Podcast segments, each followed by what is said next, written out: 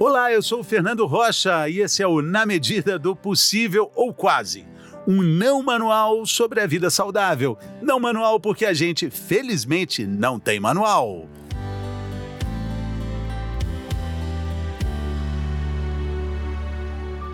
Dicas práticas nesse episódio para enfrentar o estresse dentro de casa, o estresse no trabalho, nessa ou em outras pandemias também. A psicóloga Rosalina Moura, especialista em gerenciamento de estresse e mudança de hábitos, participa desse episódio com ótimas informações e boas notícias. A primeira delas é: não fuja completamente do seu estresse. Ele pode te ajudar. É verdade, Rosalina? Boa tarde, Fernando. Boa tarde a todos. Olha, é verdade, sim, mas é interessante pensar no estresse, né? Só de ouvir aí a sua abertura, nesta ou em outras pandemias, ouvir essa frase já gerou uma ansiedade aqui. gente, vai ter outra? Não, não dá para. A gente achava que nem ia ter essa, né? Pois é, segundo a minha filha, planos, uma a né? cada século. Então, né, espero que seja mesmo. Porque, de fato, a pandemia tem trazido níveis de estresse eleva, elevadíssimos, né, para todo mundo. Que enfrentou 2020 alguma sequela carrega para 2021, né, Rosalina? Isso é fato, né? É, é verdade, é verdade. Porque, de fato, nada do que nós imaginamos, acho que nunca na vida, né, alcançou essa realidade tão absurda e tão chocante que nós estamos vivendo, né? E tão longa, tão prolongada. Exato. Aliás, sem ainda a perspectiva, e até imaginando, como eu disse na abertura, de uma outra pandemia. Vou até bater aqui na, na madeira, tac, toc, toc. Mas é, aí vem você dizendo, calma, não fuja do seu estresse. Ele pode ser bom. E é. pode ser mesmo? Como? Pois é, quando a gente pensa na palavra estresse, sempre vem algo muito negativo, né? Essa palavra ela já tem uma conotação negativa, é difícil alguém pensar o estresse como sendo algo bom. Tem inclusive um livro muito bacana que se chama O Lado Bom do Estresse, da Kelly McGonigal, que eu recomendo para quem se interessa pelo tema, que traz justamente todas as faces positivas do estresse. Nós não temos como fugir do estresse. Ele existe nas nossas vidas. Não são só as coisas ruins ou negativas que geram estresse.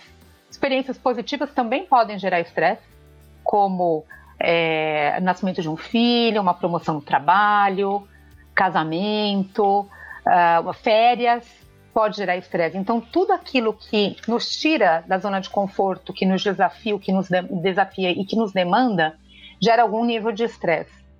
E é justamente as nossas reações de estresse que fazem com que a gente possa enfrentar situações e lidar com elas. Se não tiver nada de estresse, a gente não dá conta, né? Então, todas as alterações fisiológicas, cognitivas, comportamentais ligadas ao estresse, elas vêm para nos ajudar. Elas preparam o nosso corpo e a nossa mente para a gente poder enfrentar e lidar com essas situações. Fugir do estresse implica em muitas vezes eu não querer enxergar quais são os problemas da minha vida e isso não resolve as minhas dificuldades e nem me fortalece para que eu possa lidar com essas dificuldades ou com situações semelhantes melhor no futuro. Pelo contrário, né, só me torna mais frágil e aqueles, aquelas questões elas vão crescendo. Então a gente joga, joga debaixo pro, do tapete, né? Empurra com a barriga o problema. Rosalina, o Brasil é na lista que eu apurei aqui o segundo país no mundo com maior quantidade de, de, de estressados temos uma categoria muito elevada de estresse. Se tem um lado positivo, a gente tem que fazer desse limão uma boa e bela limonada, né? É, existem algumas formas, infelizmente, Fernando, o Brasil ele acumula aí, tem acumulado alguns alguns troféus não muito positivos na linha do estresse da saúde mental, né? É, você colocou o estresse como a segunda, o segundo país, né? O Brasil como o segundo país em estresse mundial. O Japão é o primeiro? Japão primeiro, segundo um estudo da, da ISMA, né, que é a Associação Internacional de Manejo do Estresse. Mas nós temos outros indicadores de 2019, mais recentes inclusive, que apontam o Brasil como sendo o topo de um levantamento de ansiedade, transtornos de ansiedade, então ele está número um do ranking de ansiedade e quinto lugar no mundo de depressão. Isso é um estudo de 2019 da Organização Mundial de Saúde. Eu não sei como seria hoje, né, depois de 2020, de tudo que nós vivemos na pandemia, estamos vivendo ainda, mas de fato nós temos indicadores muito elevados muito elevados. Agora, eu tenho uma curiosidade analisando esses números, esses aspectos, né? A gente fala de estresse, a gente fala de ansiedade, a gente fala de cortisol, de hormônios que são completamente deletérios para o nosso organismo. E aí a gente fala, dentro do seu trabalho, na mudança de hábitos. A dificuldade de mudar esse hábito é um mantenedor do estresse, aí a gente está falando de um círculo que não se fecha, que vai se completando, é um, um, uma roda que gira permanentemente, o cachorro correndo atrás do rabo? Uhum. É, um dos efeitos deletérios do estresse, e a gente fala do estresse bom, existe o estresse bom, só deixando claro aqui para quem nos ouve, né, existe o estresse negativo. Então, o estresse excessivo e constante que ultrapassa nossa capacidade de enfrentamento, ele é muito nocivo e ele pode, inclusive, gerar, abrir portas para doenças seríssimas, físicas e psicológicas, né? inclusive levar à morte.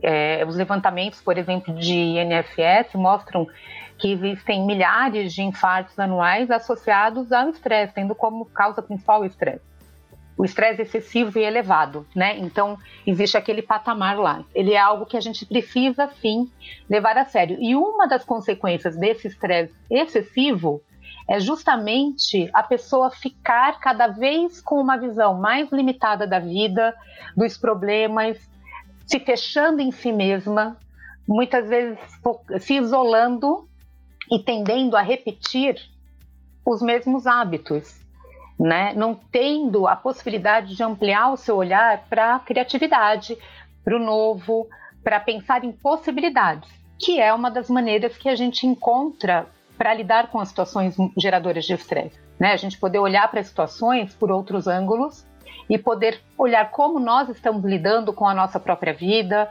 como eu cuido de mim, como eu lido com os estressores e o que, que eu posso fazer diferente. Então, a, a dificuldade, ela existe e ela é acentuada pelo estresse e gera esse círculo vicioso que você falou, né? Então... Porque, porque tudo isso que você está dizendo, né, é, gera percepção de uma mudança de hábito, mudança de um paradigma de comportamento nocivo que precisa ser cortado em algum ponto. Ou algum excesso de alimentação, bebida, é, cigarro, álcool. Mas quando a pessoa não consegue fazer isso, ela gera um, um, um fracasso, uma, uma depressão também dentro desse círculo que vai gerar mais estresse também, né?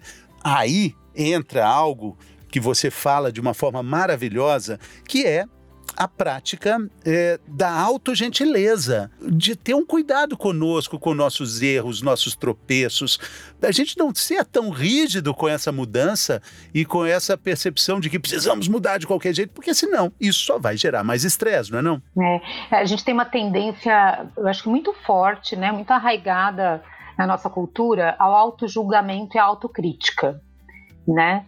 É, então, muitas vezes, diante das dificuldades, eu não olho para isso como um desafio e penso o que, que eu posso fazer para driblar esse, essa dificuldade ou para contornar esse problema. Eu olho como um fracasso, como você colocou. E me sinto é, mal por colocar... isso.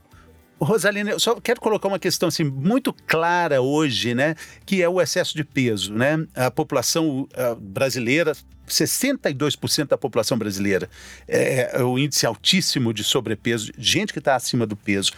Não conseguir emagrecer é algo que denota uma derrota e que só faz ganhar mais peso, né? Estamos falando disso também, né? Exato. Então, sim, sim, com certeza. É a frustração que gera sentimentos muito ruins e negativos a mim mesmo, que faz com que eu desacredite na minha capacidade, inclusive, de mudança.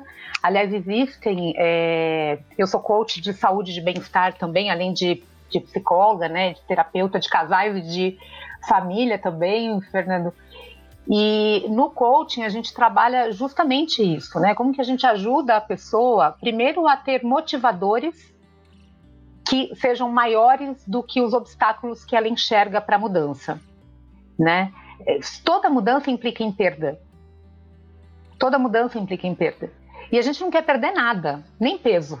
A gente fala quando trabalha com coaching de alimentação, por exemplo, de emagrecimento, assim, ninguém quer perder nem peso. Então a gente fala de eliminar, usa outras palavras, né?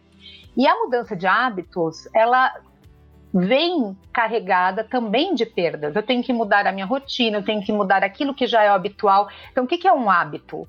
Um hábito é um comportamento, algo que eu realizo de forma automática, né? E todo hábito está ali já no meu inconsciente, no meu cérebro, é, de uma forma tão fácil. Esse automático que a gente entra, a gente fala que usa, o, são caminhos neurais que funcionam como se elas fossem, vamos usar uma metáfora aqui, estradas pavimentadas. Então, para eu seguir aquilo que já é o habitual, por exemplo, estou frustrado, angustiado, ansioso, eu vou fazer o quê? Vou comer um doce. Vou comer algo que me traga conforto, né? A gente fala do alimento do conforto. Então eu tenho, esse é o meu automático. Eu não penso para fazer isso. Eu vou lá, faço, como, me satisfaço. Depois pode vir a culpa, pode vir todo o desconforto. Mas é, então o hábito é como se fossem essas estradas pavimentadas que eu já tá lá, asfalto lisinho, postes não de vê luz. Que tá, que tá indo, né? E, e, Rosalina, e às vezes a gente não vê nem que é algo nocivo. Eu vou colocar aqui como exemplo, a gente está fazendo a gravação aqui com vídeo também, estou mostrando para Rosalina no meu celular. Dizem que o celular é o objeto mais viciante que foi inventado em todos os tempos de toda a existência humana. Coloca álcool, tabaco, nada ganha do celular. É, e qual é, na sua percepção, a, a composição do, do, do, nosso uso excessivo de celular é, no estresse que a gente tem de uma forma geral?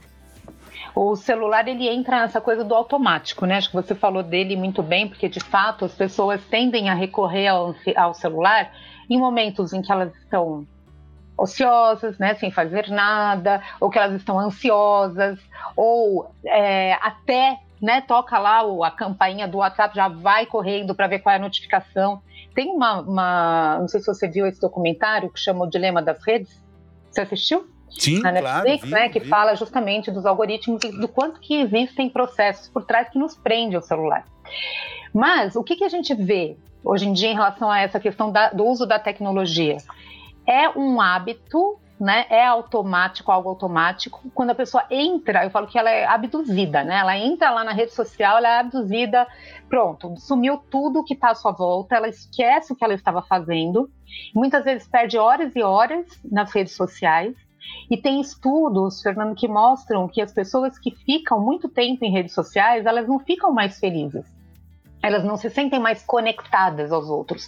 Pelo contrário, elas se sentem mais angustiadas, elas têm mais sintomas de ansiedade, de depressão, e isso é um fator muito ruim para a nossa saúde mental. Né? Então, mudança de hábitos que implica em você colocar, por exemplo, né, você pode substituir um hábito por outro, ou incluir novos hábitos implica em tempo. Esse é o grande, a grande justificativa e é o que a gente mais ouve das pessoas. Eu não tenho tempo para meditar, por exemplo. Eu não tenho tempo para ler. Mas quanto tempo você fica no seu celular? Você já parou para olhar? celular. Exatamente. Tem uma conta que é uma provocação muito legal, né? A grande parte, a maioria absoluta dos brasileiros não consegue dedicar 150 minutos por semana é, para atividade física. 150 minutos por semana. Ah, não, mas isso é tão pouco, ou isso é muito. Para quem não faz nada, isso é muito. Mas se você acha que isso é muito, então tente se condicionar a usar o celular 150 minutos por semana. Aí ficou absurdamente pouco, né? Pois é. As pessoas não conseguem, né? Não conseguem. Quem é, eu acho que a gente está numa sociedade, Fernando, em que nós vivemos de uma maneira muito robotizada, né? Então esse automatismo e essa alienação de nós mesmos, ela é crescente. É crescente. A gente vai vivendo sem fazer escolhas conscientes. Nós vamos vivendo, a gente acorda, né, já vai para a próxima tarefa, toma um café, já liga o computador, quem está trabalhando de casa agora, né, e nós não temos, não paramos para prestar atenção nas escolhas que nós fazemos, porque o tempo todo nós fazemos escolhas, né? Se eu tomo café ou chá, é uma escolha. Se eu sento no sofá e ligo a TV, ou se eu vou conversar com a minha filha naqueles cinco minutos que eu tenho, é uma escolha. Mas a gente vive nesse automatismo que nos robotiza e que faz com que a gente entre nesse círculo vicioso em que as possibilidades, novas possibilidades que nos fariam muito bem, elas não são nem contempladas, nem vistas. Né? Então, sair desse, desse automatismo é muito importante. É muito importante. E, e, é muito, é muito legal porque às vezes você fala assim: nossa, eu acabei ligando para um amigo distante, para uma amiga tão querida, e foi tão bom falar com ela.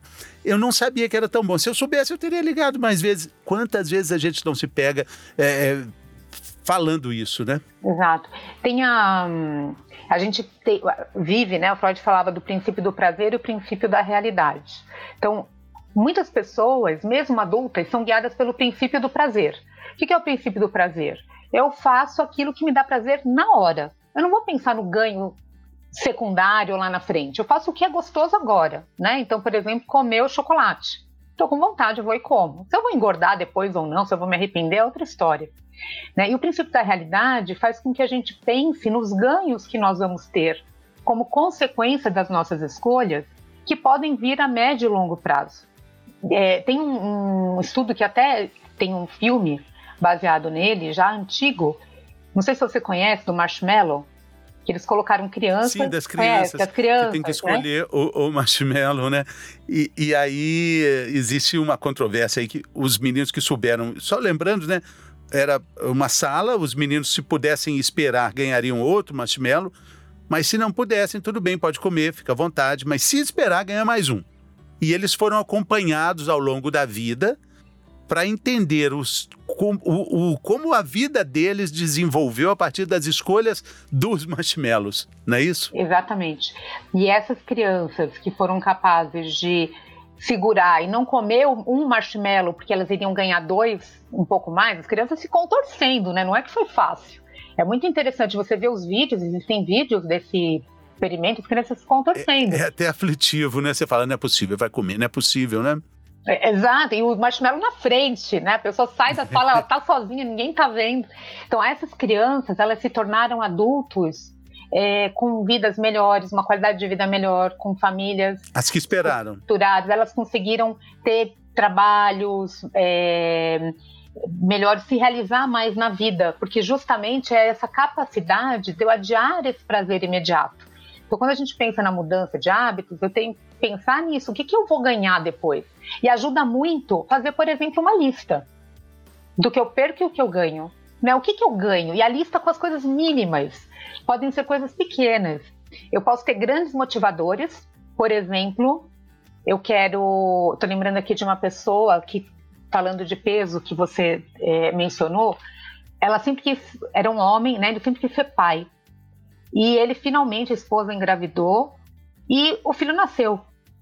E o desejo dele, quando ele tinha pensava nele como pai, a imagem que ele tinha de pai era aquele pai que ia brincar com o filho, jogar bola, né? Super aproveitar a criança, ser parceirão.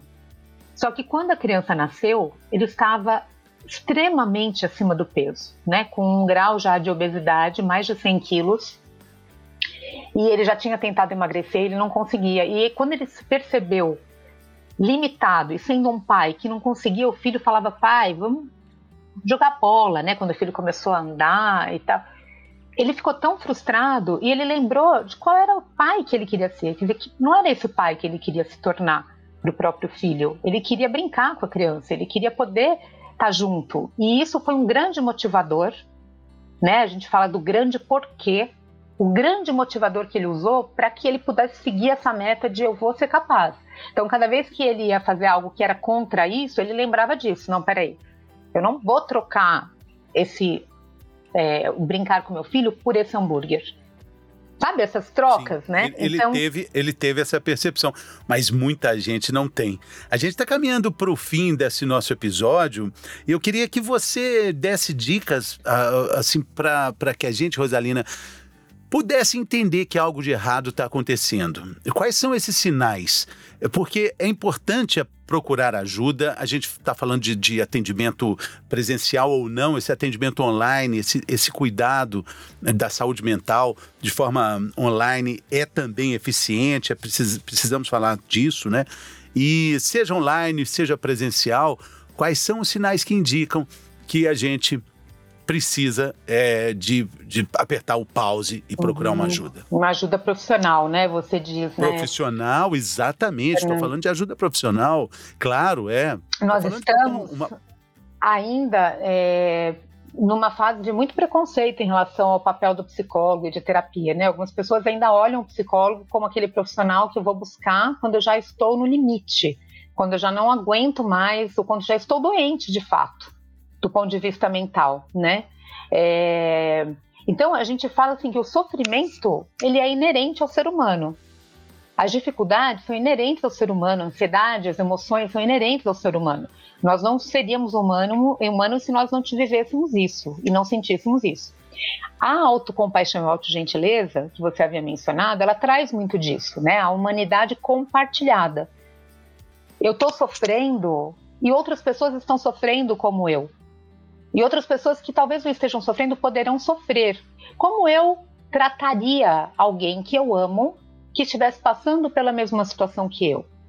Então, vem aquele tratamento da gentileza, de eu poder também olhar para mim com gentileza e me tratar bem e entender que isso faz parte. Não é algo que eu preciso esconder, não é algo do qual eu tenha que me envergonhar, né? Mas se eu estou com dificuldades, se estou em sofrimento emocional com dificuldades de me relacionar, dificuldades, vamos pensar na pandemia agora, quanta dificuldade para poder todo mundo conviver dentro de casa, quem está fazendo home office, crianças em casa, conviver de uma forma que seja saudável para todos. Né? É são muitos estressores que as pessoas têm vivido. Então, os sinais, né? Quais são os sinais? Primeiro, é o quanto que aquilo está atrapalhando o meu dia a dia está afetando o meu bem-estar psicológico. Aliás, os estudos mostram, a gente tem, eu tenho uma consultoria também que é a Rumo Saudável, Fernando, que tem programas para empresas de saúde mental e gerenciamento de estresse. E a gente trabalhou muito ano passado, né? Com certeza esse ano vamos trabalhar também. Nós temos um mapeamento que é um levantamento e rastreio de transtornos, de, de transtornos mentais e de estresse. E mais da metade das pessoas afirma que elas percebem que o seu bem-estar psicológico piorou com a pandemia. Cerca de 20% faz, já faz acompanhamento psicológico ou psiquiátrico e 30% delas refere que sentem necessidade, mas não foram buscar. E às vezes a pessoa não vai buscar porque ela acha que é fraqueza, sabe esses estigmas que a gente precisa tirar da frente, né?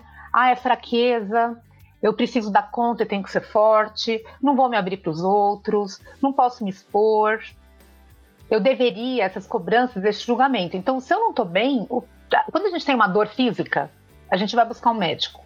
Né? A dor emocional, o profissional para nos ajudar é um, um psicólogo, né? às vezes até um psiquiatra, que é um médico e que pode medicar. Então, a ajuda não tem que vir no meu limite. Eu posso buscá-la antes, até para poder desenvolver estratégias, recursos pessoais, um, ter um olhar diferente para os problemas que eu estou enfrentando e poder descobrir dentro de mim, porque as respostas também não vêm do terapeuta, né? Vem da própria pessoa, descobrir dentro de mim o que é, quais são os caminhos, as possibilidades, as alternativas para enxergar o que eu estou vivendo e o que eu posso fazer de diferente para poder ter um resultado diferente diante daquilo que eu estou vivendo. Não é fácil. Quando a gente fala né, do, do hábito, ah, as pessoas vão no automático, robotizar, não é fácil a gente mudar. Não é fácil, mas é possível. E o atendimento é online, Fernando, ele é super efetivo, assim, lá no, no exterior, desde 2000, ele já acontece, com vários estudos que mostram sua efetividade. E aqui no Brasil, ele já era permitido pelos conselhos de psicologia como orientação e como um caráter de pesquisa, e com a pandemia, eles abriram essa possibilidade para que os psicólogos possam realmente atender a essa demanda que tem sido crescente. E, é, e é também preciso dizer que isso amplia a, a rede de atendimento e de possibilidades com profissionais de toda a parte do Brasil, com possibilidades de um público nunca antes imaginado para pessoas que não estão aqui no Rio, São Paulo, Belo Horizonte. É, no, e eu vou te contar que eu tenho, eu tenho atendido pessoas que estão fora do país, né? na Alemanha, Sim, na Inglaterra, na, em Portugal. Então, pessoas a amplitude foi, foi, muito grande. Exatamente, brasileiros Exatamente. que fazer a terapia numa linguagem, na sua língua materna, né, a gente fala é muito melhor, mas existem estrangeiros que estão aqui que fazem também, ó, tendo pessoas que, uh, que fazem a terapia numa língua que não é a sua, mas é isso, é ampliar o alcance e a gente poder levar para a população e para cada vez mais pessoas essa oportunidade né, de ter esse cuidado. Eu diria que a terapia ela entra nesse lugar do cuidado, é o cuidado comigo, é o momento que eu tenho para mim, para me olhar, para pensar sobre a minha vida, para olhar as coisas sobre perspectivas diferentes. É lindo falar de autogentileza, né? Ô, Rosalina, muito obrigado pela sua participação, sua generosidade, seu tempo aqui conosco. Muito obrigado aos ouvintes que estiveram nos acompanhando aqui. A gente se vê num próximo episódio. Eu que agradeço, Valeu. Fernanda. Muito obrigada.